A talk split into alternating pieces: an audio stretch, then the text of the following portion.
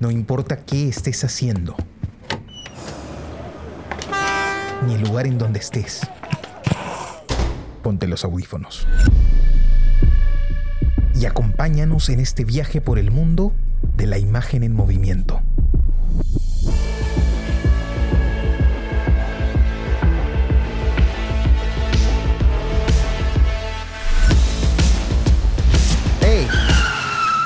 ¿Qué cine pasa? ¿Qué tal amigos? Bienvenidos a este nuevo episodio del podcast ¿Qué cine pasa? El podcast donde hablamos de películas que acabamos de ver. Nos gusta decir que están en caliente para nosotros. Los saluda su amigo Carlos de la Torre Paredes. Me acompañan Jesús Alvarado. Hola Carlos, Jonathan, ¿cómo están? Y Johnny Alba.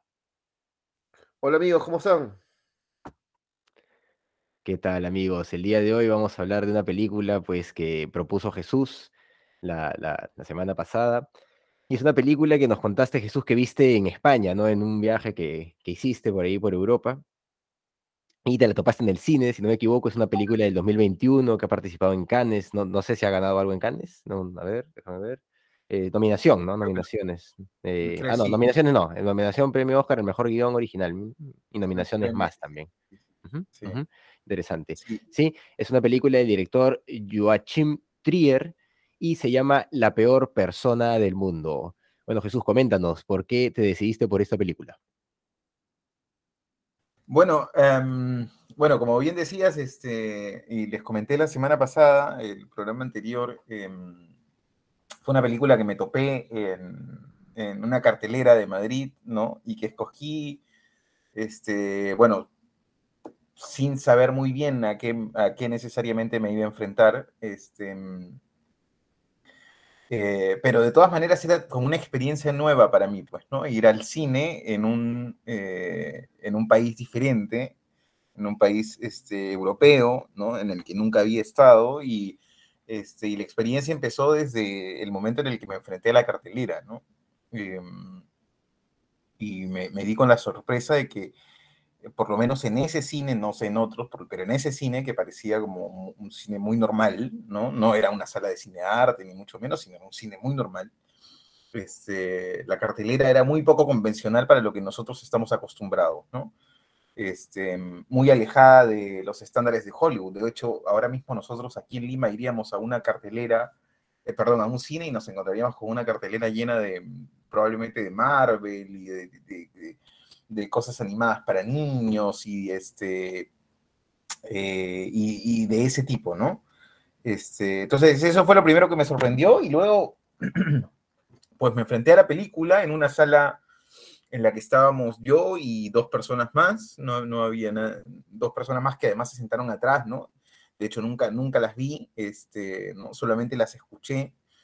Eh, eh, quizás nunca estuvieron ahí y, y yo me lo imaginé, ¿no? Pero yo sentía que alguien había atrás, ¿no? Que se movía, ¿no? Que este, respiraba, ¿no? Este, eh, eh, bueno, entonces fue una película que me quedé con ganas de compartir.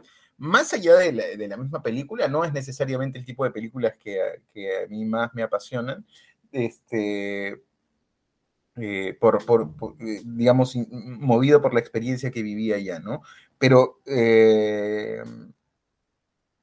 pero bueno, la película no, no, no me pareció, este, no, no me disgustó tampoco, digamos que el momento en el que la vi allá, este, la disfruté, ¿no? Disfruté la película. La, eh, y bueno, ya ahora vamos a entrar un poco en el detalle de las cosas, ¿no? Este, y, y bueno, haremos algunos comentarios más con, un poco a nuestro estilo para tratar de, de diseccionar a ver qué, qué, qué nos pareció la película, pero, este, pero digamos, para cerrar esta, eh, esa introducción, diría que, eh, que el cine eh, es una experiencia subjetiva, ¿no? Este, como conclusión diría eso, ¿no? De esta primera parte, que el, cine es una experiencia subjetiva, por lo menos para mí. Y mi estado emocional, el contexto en el que veo las películas, a veces mi estado físico también, este, el cansancio y, y esas cosas condicionan tremendamente en mí y creo que en todos, pero bueno, no podría hablar por los demás necesariamente, pero condicionan la forma en la que me posiciono frente a las películas, ¿no? Eh, Este, y eso me queda claro este, en esta película, ¿no? Que vi allá y vi aquí en condiciones absolutamente diferentes, ¿no? Allá en un cine, este, aquí en, en, un televisor grande, pero de todas maneras un televisor, eh, vía streaming, que no necesariamente da, pues, este, donde se pierden un montón de matices, ¿no? Este, em, donde los detalles del sonido se pierden absolutamente en la película, ¿no? El cine sirve como para tener esta experiencia inmersiva, ¿no? Este, digo, la sala de cine, ¿no? La sala de cine sirve para tener esta experiencia inmersiva, para que de verdad, pues, eh, te absorba la imagen y el sonido de transporte a, eh, a través de la construcción de atmósferas, te, te transporte a ese universo, ¿no? Es muy difícil tener esa experiencia en, viendo las películas en la computadora, en el televisor, pero bueno, es lo que tenemos a la mano y, estoy seguro que de no ser así, muy probablemente no habríamos visto ni la mitad de las películas que hemos visto, este, por lo menos en este podcast, así que bueno, es lo que hay y con eso vamos avanzando y es mejor ver algo que no ver nada, pues, ¿no? Este, pero sí es cierto, sobre todo teniendo la sensación tan cerca, ¿no? porque esta película la vi hace un mes y medio más o menos, calculo, un mes, una semana, un mes de repente, este, y claro, la volví a ver ahora en otras condiciones y la experiencia fue absolutamente distinta, este, pero bueno, e, era más como un visionado como para, para el podcast, ¿no? Buscando este, procesar un poco más algunas cosas, algunos detalles de la película.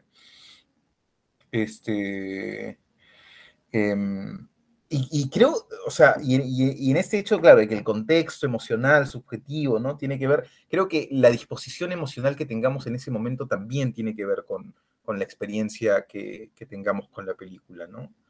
Este, entonces, bueno, nada, no, no, no, este, fue eso. Entonces, este, a ver qué les pareció a ustedes y ahí vamos, vamos comentando. A ver, yo la vi recién ayer, la película, ayer en la noche. Este, interesante lo que dices, porque eh, cuando, cuando la vi estuve pensando algunas cosas que has dicho, como la experiencia de esa película en el cine sería interesante, interesante también. Y lo que dices de eso sobre, sobre que a veces tú, eh, la manera en la que te encuentres en, la película influye, yo creo que sí influye en este género porque es como una comedia romántica y emocional, y entonces, sobre todo la película es muy emocional. Eh, tomando en cuenta que la protagonista es una millennial, ¿no? Y es, como una, es como una historia romántica, pero de un millennial, lo cual este, es distinto a, las, historias clásicas que, conocemos, ¿no? Eh, en general la película me dejó una... Eh, me dejó una sensación positiva, me parece que es una, una película una buena película, ¿no? Ahora me, entretuve, me pareció interesante la historia, en muchos momentos original, eh, eh, y, pero después, claro, ahora haciendo el trabajo de analizarla y durante muchos momentos de, la película, este, habían varias cositas que, que mencionaron. Por ejemplo, para mí la película, el primer cuarto de hora de la película, las primeras secuencias, porque la película está dividida en, el autor las divide como si fuera un libro, en capítulos Em, en prólogo y epílogo, ¿no? Que es interesante eso. Lo hemos visto, pues, otros cineastas que han hecho eso, inclusive creo que Godard. Este, Tarantino, qué sé yo. Eh, el, inicio de la película me parece genial, eh, eh, hasta la, incluso hasta la historia donde ella conoce al, chico, está en la fiesta, y esa, ese plano donde, donde donde ella le pasa el cigarro, el humo del cigarro a él, a, la boca y hace un, hace como un acercamiento de cámara, un zoom in, me parece, me pareció la película alucinante y prometedora. Después me parece que la película cae. El último cuarto de hora me parece previsible y me parece una película como de fórmula, como que, como que, ah, o mejor dicho, en realidad todas las películas son de fórmula, eh, las películas románticas, incluso las de Woody Allen son de fórmula en cierta forma, los guiones, pero hay directores que no te dejan ver los hilos, ¿no? Hay directores que no te dejan ver, ¿no? Y yo creo que este director es bueno, pero al final me parece que ya yo, yo al menos yo veo algunas, algunos hilos de, de la fórmula de la película. Este, a ver, yo encontré por aquí una sinopsis bastante simple, de, casi tres líneas. Dice, la, la sinopsis es, Julie va a cumplir los 30 años y su vida es un desastre. No aprovecha su talento y su novio Axel, un exitoso novelista gráfico, quiere que siente cabeza hasta que conoce a Eivind o Eivind. Esos son nombres noruegos que yo en verdad no, no, no, sé si lo está diciendo bien. Esa es la, esa es la, esa es la sinopsis de esta, de esta, página que encontré aquí ahora, ¿no? Para, pero la película es más que eso, ¿no? Este, claro, esta es una chica que está en sus 30, eh, pero es una chica, la típica millennial, ¿no? Que a los 30 años, y todavía hay una secuencia alucinante al comienzo que me, gusta mucho, que, que me, me, generó eso de que esta película promete, ¿no? Cuando ella no sé si ya cumple los 30 o está por cumplir los 30 y empieza a hacer un análisis de dónde estaba su madre a los 30, dónde estaba su abuela a los 30, y dónde estaba su tatarabuela a los 30 y llega incluso hasta el siglo XVIII, eh, ¿no? Con, eh, sacando la conclusión de que en, esa época muchas mujeres ni siquiera llegaban a los 35, ¿no?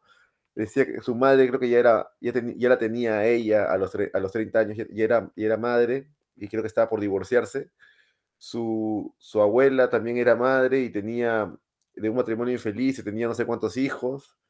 Entonces, ahí tú te das cuenta, y nosotros también somos millennials, ¿no? Porque los millennials son los que tuvieron 15 años en el 2000, ahí empieza la generación millennial. Los que están de 20 años ahora son otra generación, que la verdad no, sé ni cómo se llama. Pero muchos millennials tienen esa, esas características, ¿no? De que cambian de profesión, no tienen hijos, eh, escapan de los parámetros tradicionales. Entonces es muy interesante el, punto de vista de la película.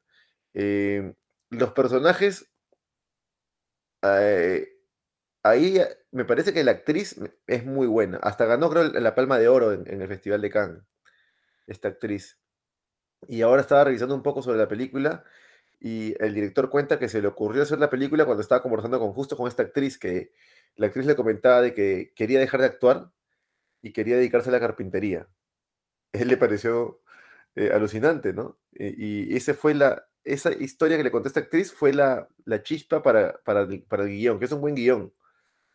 Eh, y, y, y, también la llamó a ella para que vuelva a actuar, ¿no? Entonces, este, por ahí va la historia. no me quiero explayarme porque parece que el programa es más dinámico si hablamos un poquito cada uno y vamos ahí interactuando opiniones o si ustedes quieren interrumpir alguna cosa que yo esté diciendo con alguna idea que se les ocurra, también sería interesante que me las digan, ¿no? Mm, claro. Bueno, eh, eh, es una película interesante, ¿no? Eh, claro, son personajes millennial, es una, una generación que en teoría entendemos, pero yo, yo no entendía muy bien algunas, algunas cosas y creo que tiene que ver también que, que es un poco más allá de, de la lógica millennial, ¿no? Eh, es, otra sociedad también, ¿no? Es la sociedad noruega que ve las cosas de, otra forma, de, alguna manera. O sea, estamos en camino a eso en Perú, eh, tal vez, eh, pero creo que todavía no, no, no somos tan, tan, tan de, apertura mental, ¿no? Acá. Es verdad, yo encontré muchas similitudes de esa película con cosas que he visto aquí donde vivo yo ahora, ¿no? Yo vivo en Australia. Claro. Y, claro, tal vez me pareció más común, porque tengo tres años viviendo aquí, ¿no? Es verdad, es verdad eso. Claro, claro. Eh, o sea, yo, yo, lo entendía como eso, ¿no? Claro, esto es, esta es una treintañera, porque nosotros somos de, de, de, esta generación, pero en Perú yo, yo todavía me, me, me impresionaba, decía, oye, ¿qué? eso puede pasar. me parecía muy curioso, ¿no? Y que fuera tomado de forma tan natural por todos, ¿no? Eh, entonces, me, pareció interesante ese, ese contraste cultural, ¿no? En, en, en, un, en un, primer momento. La, la película también me pareció interesante eh, en, su planteamiento, ¿no? Porque eh, todo es un desastre realmente y, esta lógica de la peor persona del mundo, que, viene desde el título, yo no sabía eh, a qué se refería, ¿no? pero voy entendiéndolo al, final, incluso creo que, que, hay una relación con lo que le dice Axel, ¿no? Este, le dice, tú eres la mejor persona del mundo, le dice en algún momento, ¿no? Eh, y, creo que hace, hace, contrapunto con esa idea, pero eh, creo que la, película va hilvanando hacia un personaje autodestructivo, ¿no? Y que al final se da cuenta de eso y, que esta idea de peor persona del mundo es eh, con ella misma, ¿no? De, alguna manera. Y de alguna forma me parece que, ha retratado bien, más allá de que haya diferencias de parámetros culturales bastante, bastante marcados, creo que esta ficción ha, detallado bien elementos de las relaciones de pareja, ¿no? O sea, eh, más o menos esas cosas pasan, ¿no? Hasta en las sociedades más liberales, era me pareció interesante también pensar eso, hasta en las sociedades más, más liberales que, que la nuestra, hay eh, circunstancias de, pareja que se viven y que, y que están pues ahí, ¿no? Y que son iguales, es curioso, eso también me pareció bastante curioso, ¿no? Y, que pese a todo, eh, el tema de, familia y todo eso sigue manteniéndose, ¿no? En, estas sociedades también. Pero sí muchas actitudes que uno, uno puede ver con, con sus parejas, eh, por lo menos me parece que es lo común, eh, están, están en esa película respecto a, ella con sus parejas, ¿no? Eh, en, los, las distintas etapas. Eso me pareció bastante interesante mm, cuando me di cuenta de este contraste cultural. Eh, la película está bien narrada, el guion es eficiente, eh, creo que han manejado bien el tiempo también respecto al tema este de los capítulos, son, tiempos adecuados, incluso algunos son más cortos, dependiendo qué necesidad tenga de, contar algo específico. creí que la película se me iba a hacer más larga, cuando eh, de arranque me dijeron que venían 12, 12 capítulos, eh, y vi el primero, ¿no? Y dije, ah, ha tomado tanto tiempo, empecé a calcular eso y, creí que se me iba a hacer más larga la película, pero la verdad es que fluyó bien, ¿no? No, no me aburrió la película, mm, me, me, logró comprometer emocionalmente también, ¿no? Yo sentí mucho, mucho dolor cuando, cuando Axel se pone mal, no, sentí mucho dolor, me sentí mal por el hombre, ¿no? Porque el hombre decía, oye, pero por hombre realmente, no, no, no, no, merecía todo eso, ¿no? Y, y, cuando una película logra eso es que está logrando más o menos su, su objetivo emocional, ¿no? Y, y creo que, que, está bien desarrollado. También están bien desarrolladas las relaciones, ¿no? De, amicales y, y familiares, ¿no? Eh, bueno, tal vez el, el, papá es un poco exagerado, ¿no? La figura del padre, que, que ha sido un, poco, este, claro, e, e, es, un, es una sátira dentro de toda esta película, ¿no? Entonces las cosas están tiradas a, los extremos, definitivamente. Eh, pero e, en, esos extremos, en esos, en esos arquetipos tan, no sé, tan obvios, podría decirse, se ven ciertos, ciertas cosas, ¿no? Eh, y hay, hay cosas comunes, ¿no? dentro de, lógicas, por ejemplo, la, idea, pues, de, de, culpar al padre de ciertas cosas, que el mismo Axel se lo dice, ¿no? No, tú estás reaccionando de esta manera, por tal razón, le hace un psicoanálisis, ¿no? Que es un error terrible a veces en, una relación de pareja, ¿no? Y él debería saberlo a sus más de 44 años, ¿no? Pero, pero lo hace, ¿no? Porque su, razón lo manda a eso, ¿no? A, mí, ya, en esa parte de la película, que te digo, eh, algunas cosas me parecieron forzadas, ¿no? Pero todavía quisiera pensar bien esas ideas que tengo para, poder explicarlas, pero algunas cosas me parecieron un poco forzadas. bueno, yo las entendía dentro de esta lógica de, este tono, pues, que tiene la película, ¿no? Que es un tono medio comedia, y que incluso inicia con una voz en off, ¿no? Que después se pierde, eso también me pareció curioso. Yo esperaba, sí, yo esperaba seguir con esa voz en off. De alguna forma yo ya me había acostumbrado a esa voz en off, y de repente desaparece. Entonces, eh, habría que analizar por qué el director eh, toma esas decisiones también, ¿no? Respecto a, la forma de, presentación de, la película. Eh, pero en general es una película interesante, ¿no? Que, te compromete emocionalmente, llega a ser divertida y, y pues eh, creo que de alguna manera también tiene una especie de lección, ¿no? implícita la, la, película, que claro, uno no lo piensa, tal vez el director no lo ha pensado, pero hay una, una crítica a esta, a esta perspectiva millennial de la vida, ¿no? De, de que nada importa, tal vez, ¿no? De que, uno, no puede mandar toda la mierda y, avanzar hacia otra cosa sin importarle lo que pase, ¿no? Y que al final uno se termina arrepintiendo de eso de alguna manera, ¿no? Eh, me da esa impresión, claro, ella al final está revisando la foto de la otra chica con la que se ha quedado el, el muchacho, ¿no? O sea, todo, todo este tema. Eh, pero hay algo, no sé, me dio la impresión, la verdad, hay algo en, su expresión, en, cómo le enfocan atrás de la ventana, ¿no? Que ella de alguna forma eh, se lamenta, ¿no? De, algunas cosas, ¿no? Eh, y, eso me pareció interesante, ¿no? Dentro de, esta lógica que manejaba la película. Claro, mira, bueno, estoy de acuerdo con varias de las cosas que han comentado. Este, para empezar, digamos, con eso último que, que decías, ¿no? Este, yo siento que ella está como en un proceso de, de, mm, maduración, ¿no? Este, que, está, que está creciendo, ¿no? Este, y bueno, las personas, eh, en cierta forma la película reconoce de alguna manera eso, no, no literalmente, pero digamos es algo que se podría interpretar a raíz de, de, acercarse a esta historia, eh, las personas crecen de distintas maneras. Este, y en distintos tiempos.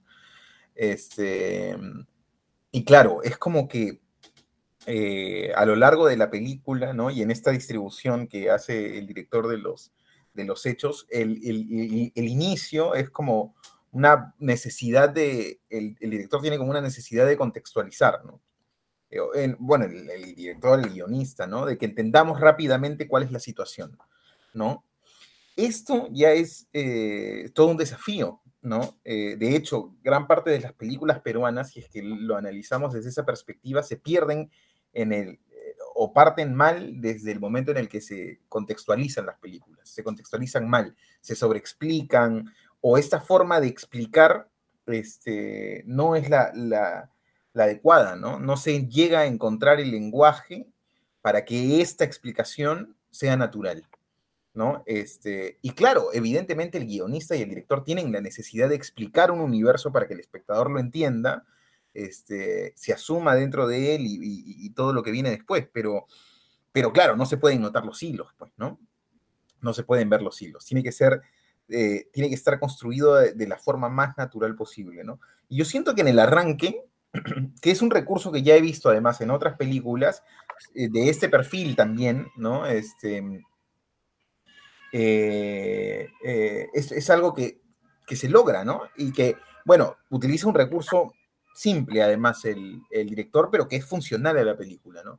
Que es el de la voz en off, ¿no? Que además parece que está divorciado, ¿no? Del, del, resto de la película. ¿Quién nos está hablando? ¿Por qué nos está hablando? ¿Desde dónde nos habla? Este ¿no? Eh, y, digamos, con qué objetivo concreto, ¿no?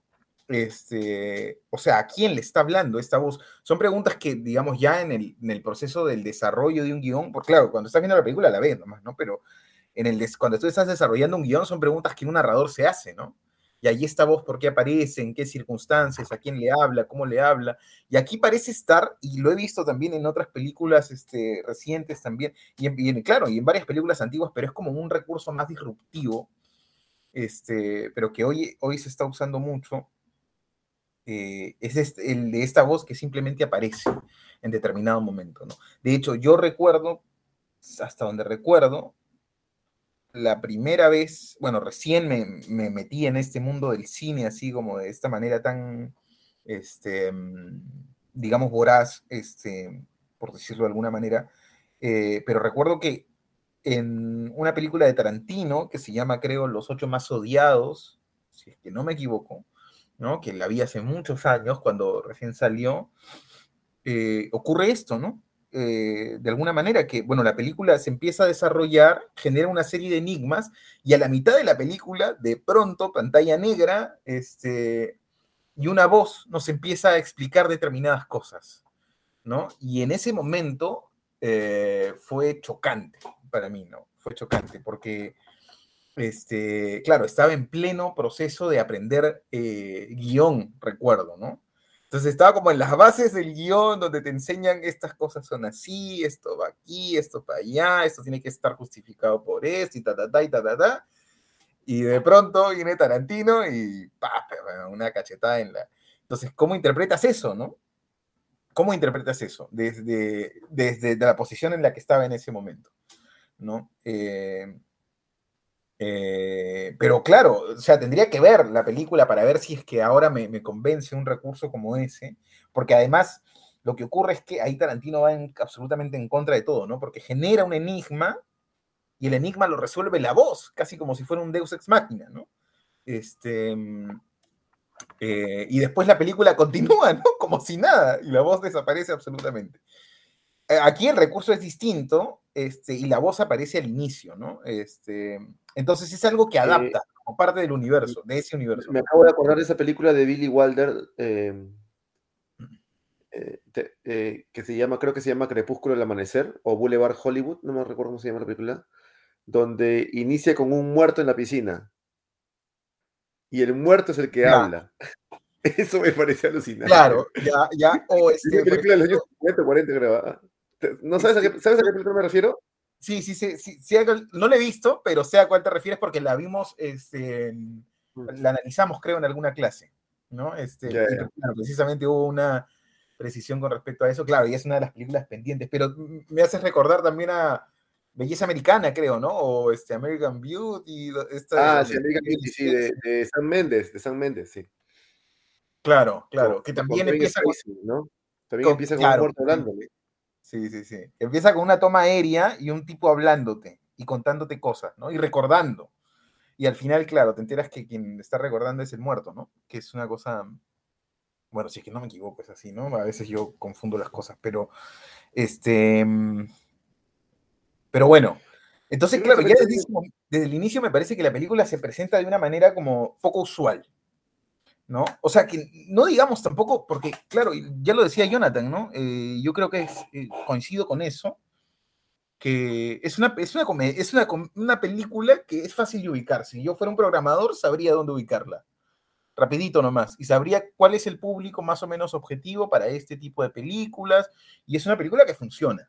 Este, es una película, podríamos decir, de, claro, de fórmulas. Se han hecho muchas.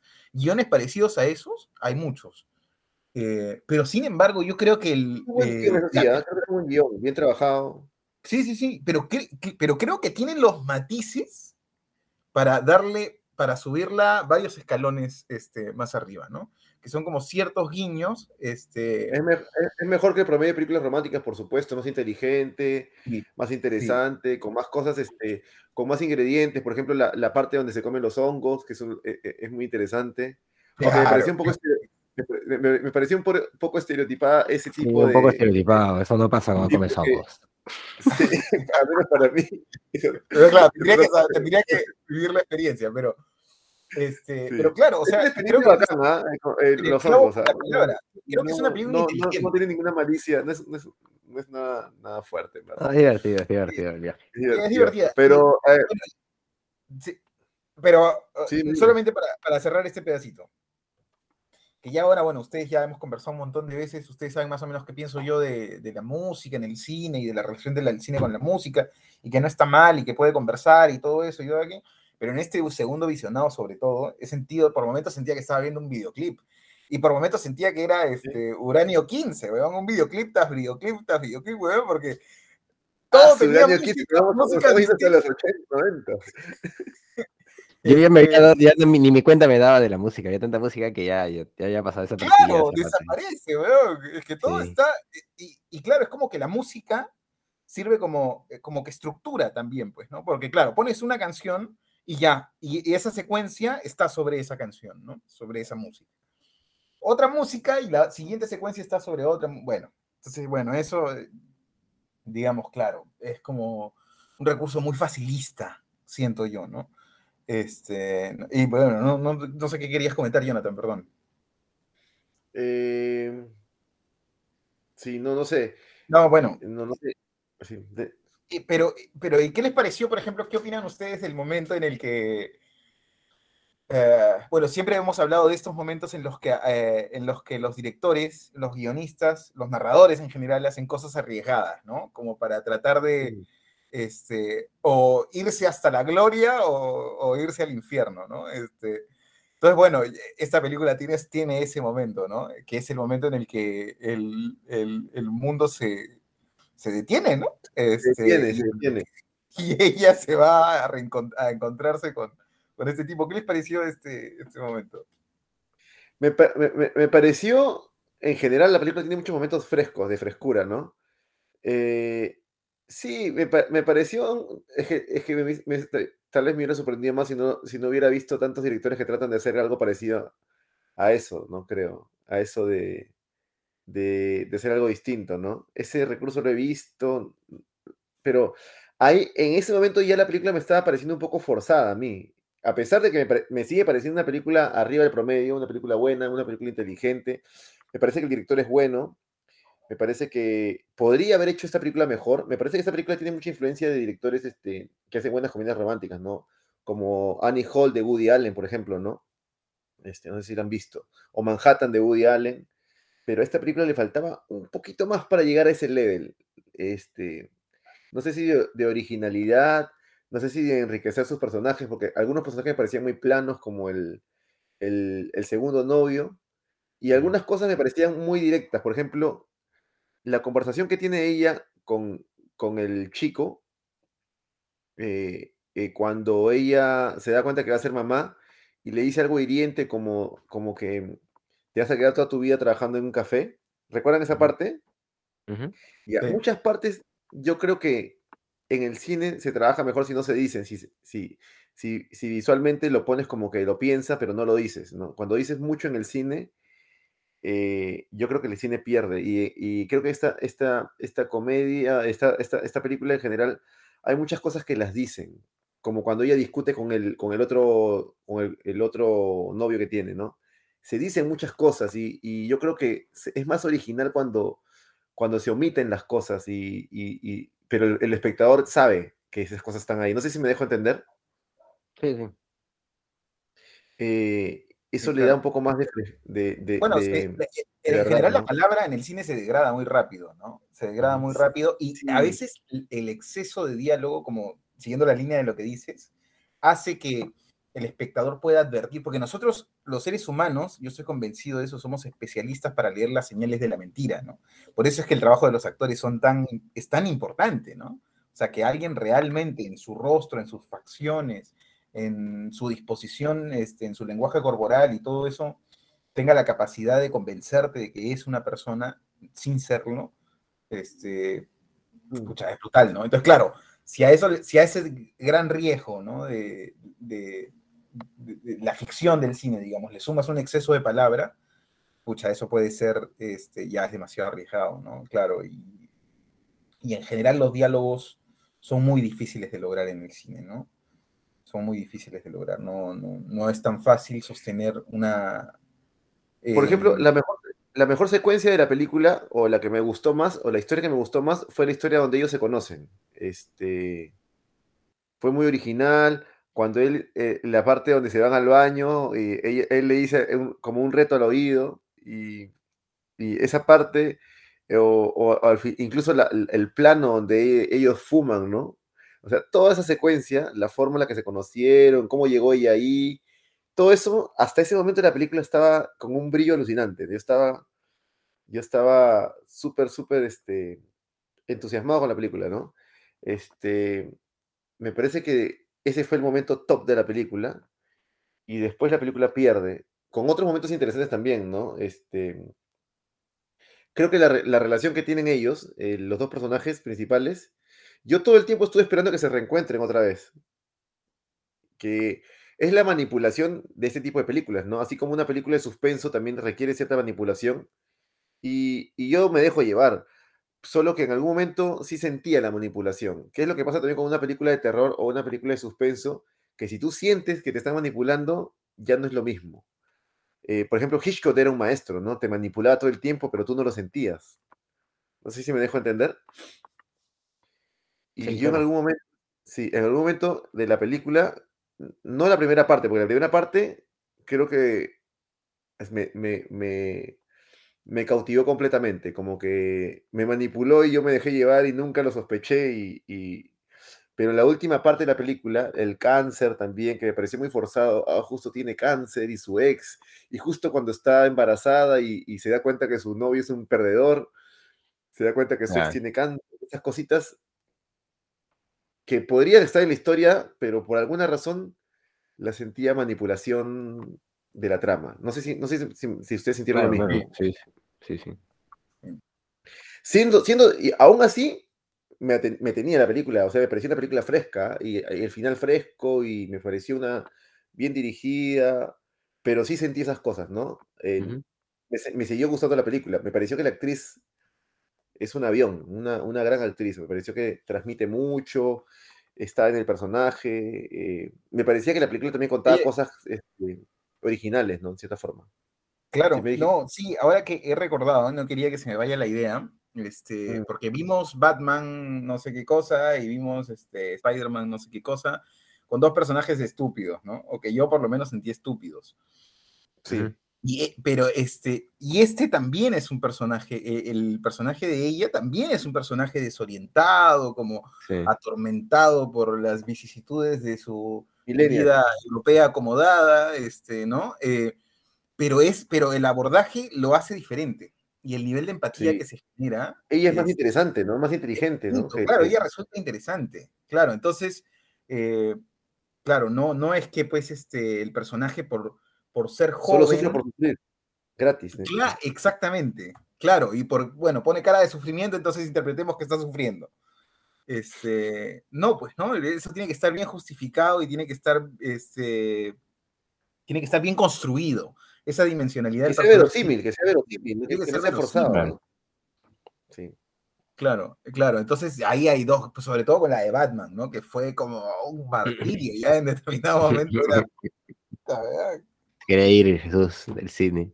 No, pero, bueno, la, la película ti- tiene elementos frescos, ¿no? Más allá de, claro, de, de- de- de- esta manipulación extrema que utilizan. Pero bueno, hay que entender que también es, eh, busca hacer una película para un público más, más abierto, ¿no? Y tal vez que, que ve menos cine que, que, que No, no, nosotros. yo creo que es una película ambiciosa. Si estuvo en el Festival sí, de sí, Cannes. claro sea, que sí, no, no creo que es una película que, que sea para un cine más abierto, sino hubiera sido Spider-Man. ¿no? No, o sea, por ejemplo, la, la escena que mencionaba Jesús, ¿no? Esa escena de, de qué tiempo se tiene es interesante, ¿no? Tal vez muy larga, mm, tal vez excesivamente larga, ¿no? Pudieron hacerla más rápida esa escena.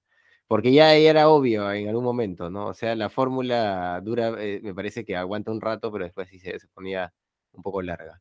Y, de hecho lo que comentas, Johnny, es cierto, ¿no? Esta, esta escena donde conoce a, al, segundo, al segundo novio importante, este, es interesante, está muy bien, muy bien construida, ¿no? Eh, visualmente está muy bien construida, todo está muy bien construido en, ese, en, esa escena, porque, eh, en ese bloque de escenas, ¿no? Porque, eh, en esa secuencia, ¿no? En esa secuencia, porque eh, creo, creo que todo funciona bien desde, claro, nos acordamos el tema este del humo, pero tú, yo, yo creo que ese momento en donde ella está en, están en la cama ambos y ves una puerta y ves un teléfono y tú dices, ah, están en un hotel. Dices, ¿sí o no? ¿Lo dices o no lo dices?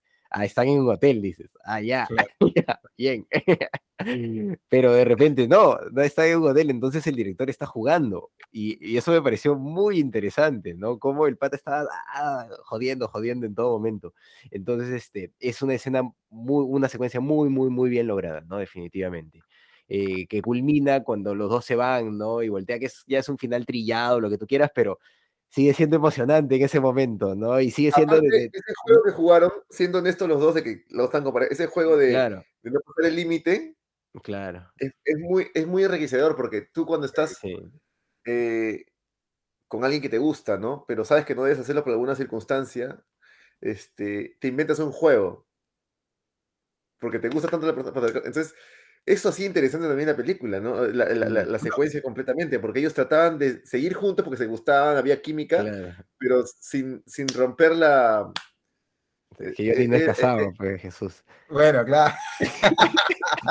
bueno, esa, es que e- el límite construye en esa secuencia, el límite construye esa tensión sexual, ¿no? Claro, Este, claro. claro, el límite. Y eso enriquece que mucho la- toda la historia, todo- toda la secuencia, toda la escena, ¿no? Claro. El Y que es tan, y que es tan, eh, que el cine ha explotado tanto, ¿no? Este, por ejemplo, pienso en películas de tensión sexual, este, In Mood for Love, pues, ¿no? Este, esta de, eh, de- ¿cómo, de- ¿cómo es la traducción en español? No recuerdo esta canción. esta- ¿Cuál, cuál, cuál película?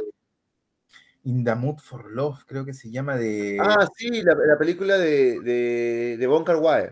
de, uh, Wong Kar Wai, ¿sí? Sí. Ya, claro. Este, mm, claro, donde también se construye esta tensión, ¿no? Esta tensión de que tú quieres que, pues, que, que- que se encuentren, ¿no? Que, que, no, sé, perdón, que algo pase, ¿no? Y, este, y nada pasa, ¿no? Y claro, y en, ese, y en esta película también, en esa secuencia, eh, está muy ese límite ¿no? Sí. los hace, los hace, este, los, los, los lleva hacia ese juego y, pucha, y la tensión se vuelve tremenda, ¿no? Es, eh, y, y- y, claro, ¿no? Que nunca pueden estar por, un por una, una cuestión X, ¿no? claro, claro, claro, claro. Eh, Guerra Fría. Guerra Fría, claro, sí. Claro. em, no, bueno, entonces, claro, yo en general estoy de acuerdo con ustedes, ¿no? Me parece que la película eh, funciona. Creo que es una película, o sea, claro, evidentemente no es una película de Marvel, ¿no? De hecho, es una película reciente, yo no la he visto en las carteleras aquí en el Perú, este, para un público así tan... Pero claro, es, un- es una película un poco más abierta, ¿no? Que podrías poner en De ese va a Netflix. ¿ah? De ese va a cambiar en el cine. Claro, es una película que podrías la- verla en Netflix, la vi. podrías verla en Netflix tranquilamente, ¿no? Sí, Netflix vendería pues, bien esa película. Sí. este, y, y, eh, y alcanza a funcionar muy bien, ¿no? Sí, eh, es evidente. Yo creo que para a- al final estoy de acuerdo con eso, sobre todo lo del cáncer y toda la vez es como, sí, pues ya excesivo, ¿no? Es ya excesivo. Este, y además termina con este, mm, Claro, pero está en el tono de sátira, está en el tono de sátira, Claro, no se olviden sí, de eso. ¿Tú crees? claro, sí, sí, también. Es sátira, están, están Sí, jodiendo, sí, o sea, tirando todo al extremo, esa es, esa es la idea, tirar todo al extremo. Yo lo entiendo así, ¿no? Sí, sí, creo, yo también creo que sí. Sí, pero Sí. aún así, Podría ser. sí, por la, la, la escena de los hongos, ¿no? Esa escena está buena. Claro. La escena de los hongos, dibujos. sí. Que se, Parecía se más pinta la cara, que se pinta la cara, no, puta madre. ¡Qué puta madre! Eso es. ¡Qué loco! Sí, weón, eso será muy loco. Anda a bañarte, anda a bañarte. ¿Pero por qué? Ah, sí, voy a bañar. Algo ibas a decir, Jesús, algo ibas a decir. No, que igual, o sea, no es una película, por ejemplo, en el que eh, hayan personajes eh, tan estereotipados. Es cierto que yo siento que hay personajes que son, que tienen un, nivel de profundidad menor, pero no, no puedes calificar a los personajes como buenos ni malos, ¿no? A ninguno de Mm. ellos realmente. Todos están un poco reaccionando como nosotros a, a las condiciones que, a, la- a las Mm. situaciones que van ocurriendo y a las condiciones en las que están, ¿no? Este, eh, y todos reaccionan partiendo por el personaje eh, de maneras positivas y negativas, si es que se podría eh, decir de esa manera, este, en distintas circunstancias y por distintos factores, ¿no? Y, pero casi siempre, sobre todo en el caso de ella, justificado a partir de esta suerte de inestabilidad, este, de inestabilidad emocional, ¿no? Que se podría relacionar ahí, y claro, en, en este sentido como que la película cierra mucho los, o sea, deja algunas cosas muy claras, ¿no? Porque claro, esta inestabilidad la termina padre, ¿no? justificando en algún momento con lo del padre, ¿no? Mm. Este, eh, eh, claro, entonces no sé si, si, por ejemplo, eso era lo del padre algo, al- algo tan necesario, ¿no? O había que necesariamente dejar claro cuál era este, este patrón, pero es algo muy mentado también, pues, ¿no? De lo que se habla comúnmente. Entonces, ah, tienes este tipo de conducta, ah, seguramente tuviste problemas de infancia, ah, seguramente si eres mujer con tu padre, si eres hombre con tu madre, ¿no? Y estas Claro. cosas, Antes- Eh, Algunos estereotipos, ¿no? claro, Pero claro. eso también yo creo que, que responde al tema del público, también, ¿no? ¿ah? Tenía un ego tremendo también ese, ese, ese, ese personaje, weón. Claro. ¿Que responde a qué dijiste? Al- Yo creo que responde al tema del público también. O sea, es Sí, una pues. película que, que de hecho se, se piensa para streaming en algún momento, ¿no? Y, de, o sea, de, todas maneras, el, usuario de streaming es un usuario que para la película, que se va a hacer otras cosas. Entonces, tal vez eh, este nivel de información eh, se considera pues necesario para este público, ¿no? Me imagino, porque lo veo mucho, ¿no? En, en esas producciones más modernas. Claro, y creo que es una película también que lee bien algunos insights, ¿no? Más allá de las diferencias culturales. Este, creo que hay varias escenas que están construidas para, eh, para generar empatía, ¿no? O sea, y creo que por eso en cierta forma funciona también muy bien esta escena de, la de ellos, este, la del, con, este, con el segundo novio, ¿no? El, el momento en el que se conocen en esta fiesta, la que ella se coló, que funciona, funciona bien porque eh, eh, es, es fácil querer estar en el lugar de ellos en ese momento, ¿no? Este, eh, de alguna manera, o querer vivir alguna experiencia este, como esa necesariamente, ¿no? Yo estoy seguro, por ejemplo, que Jonathan, de hecho, ha vivido mil de esas, pero no todos tenemos esa posibilidad, pues, ¿no? Entonces, claro, es así, ya, bueno, pues, no, sí.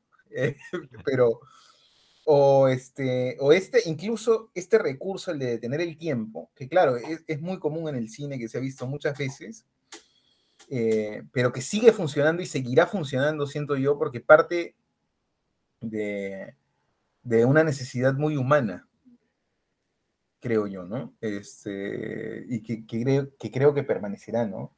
Yo no sé si usted, o no sé si tiene que ver en algo conmigo directamente, ¿no? Pero es una pregunta que yo me he hecho, me he cuestionado permanentemente, ¿no? ¿Qué haría si pudiera... No, no, no, entendí qué pregunta te has hecho o, qué te refieres.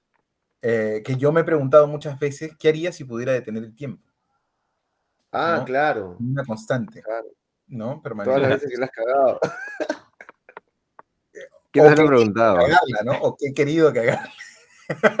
Claro. Yo hasta ahora lo intento, sigo buscando la, fórmula. Claro, claro, claro. Claro, no, pues si en, Dragon Ball ustedes se acuerdan de este personaje, ¿cómo se llamaba el que podría detener tiempo? No me acuerdo. No, me, acuerdo me acuerdo de Goku, Vegeta y Piccolo.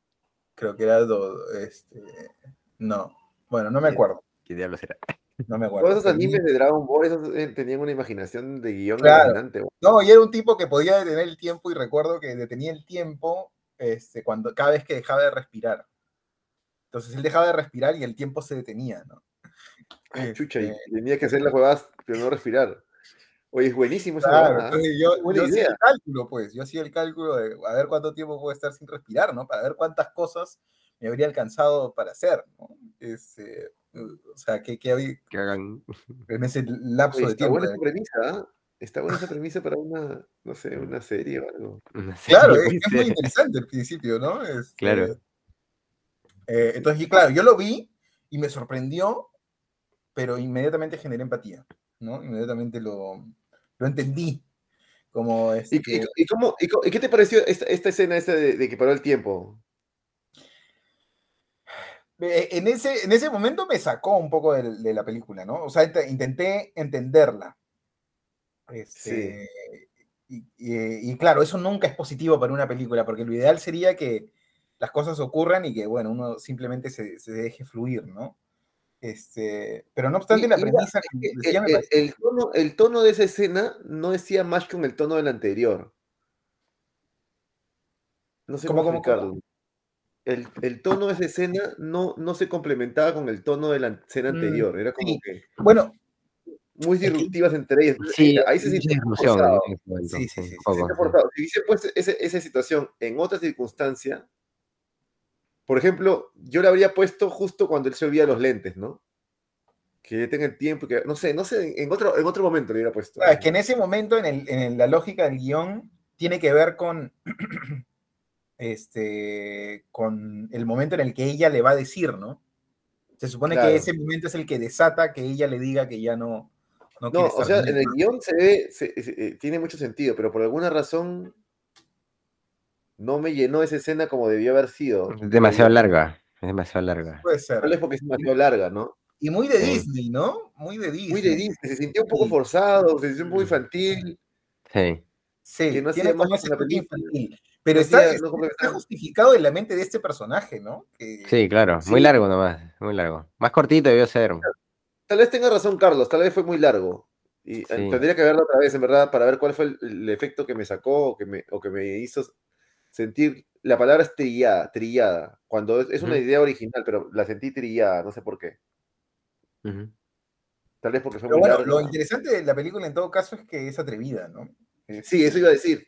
Es la palabra que se me viene a la mente. Es una película atrevida y que finalmente, entre sus menos y más, yo creo que es positiva. O sea, es una película que, si yo habría ido a verla al cine, este, como la viste tú en, en, en Madrid, a ver esa película por allá, este, eh, yo iría salido contento igual, ¿ah?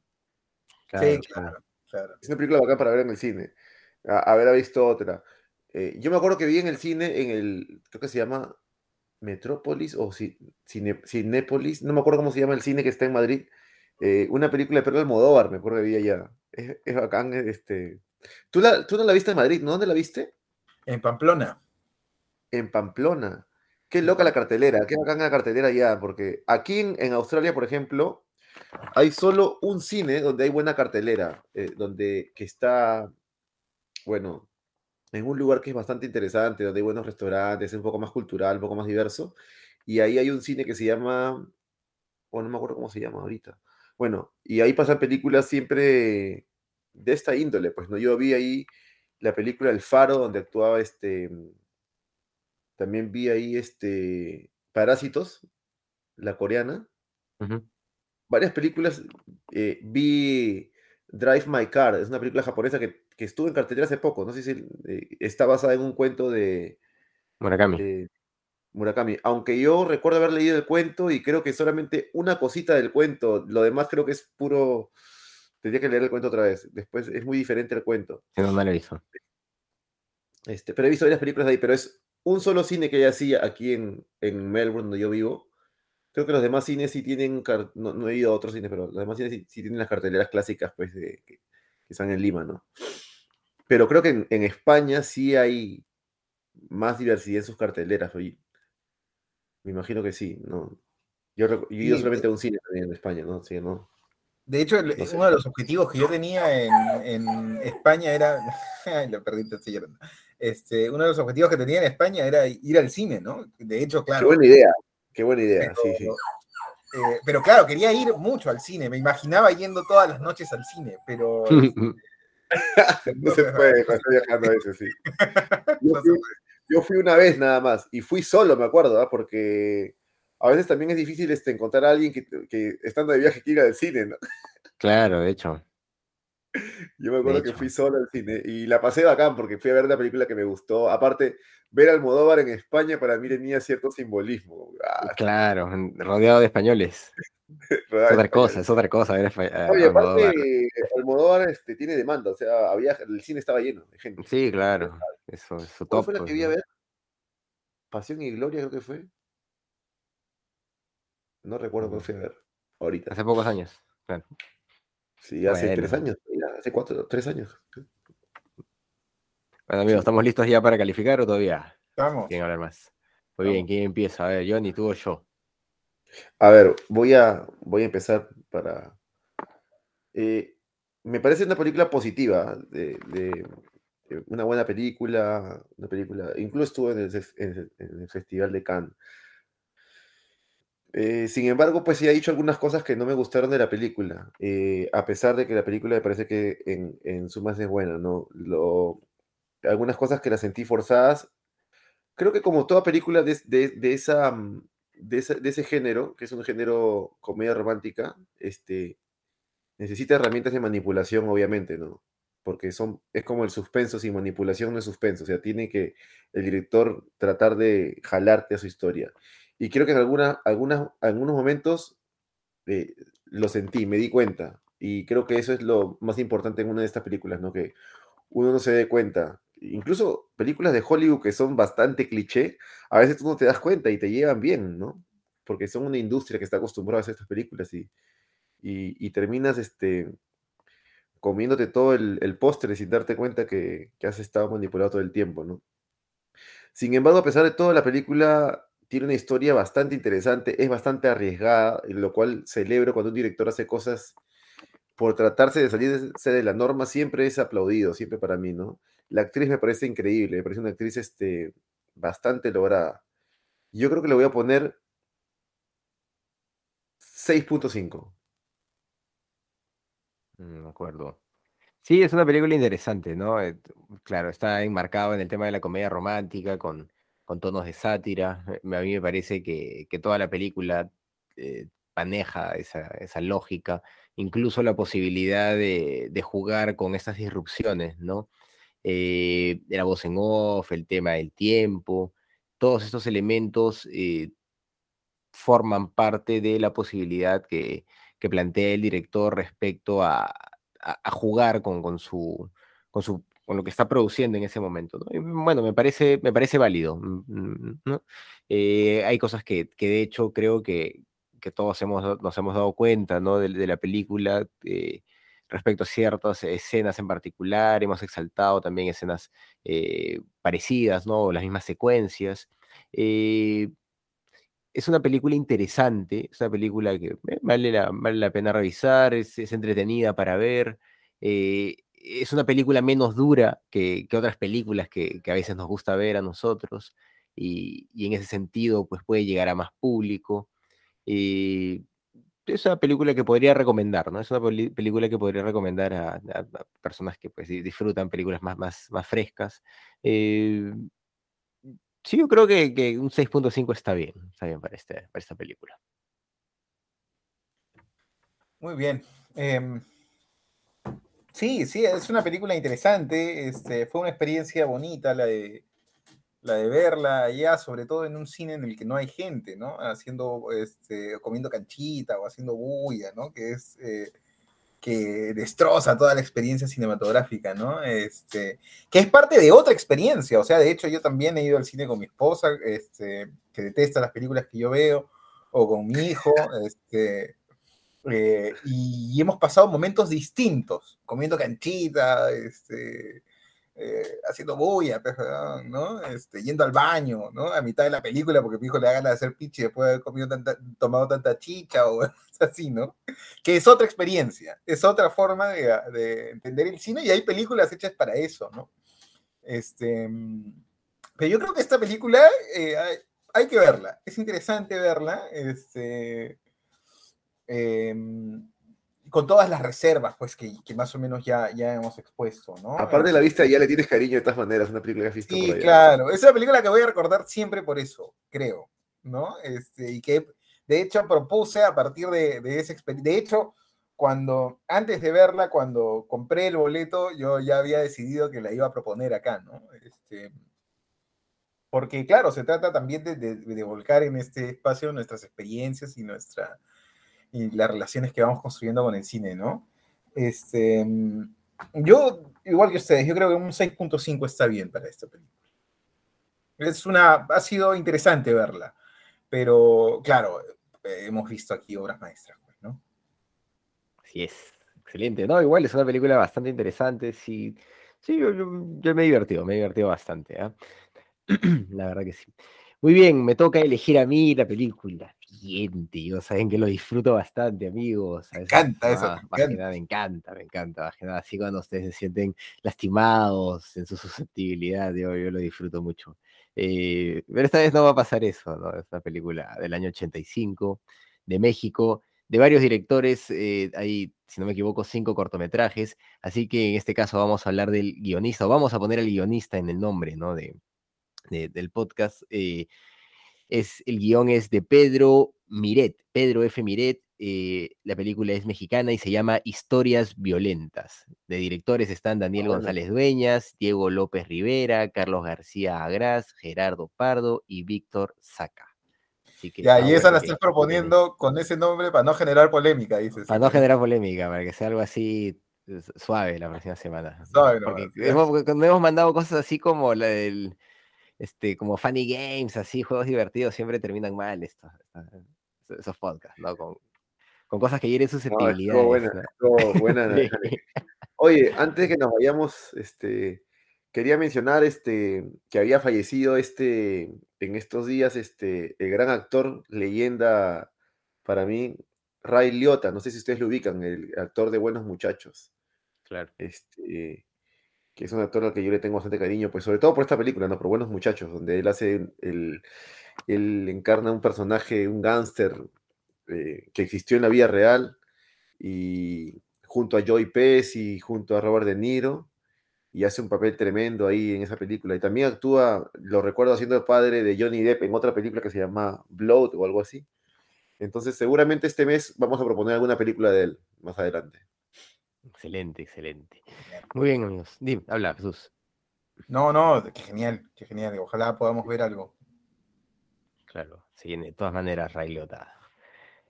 Eh, muy bien, amigos. Eso ha sido todo en esa oportunidad. Hemos sido sus amigos de Que Cine Pasa, Carlos de la Torre, Jesús Alvarado y Johnny Alba. Hasta una próxima. Gracias. Chao.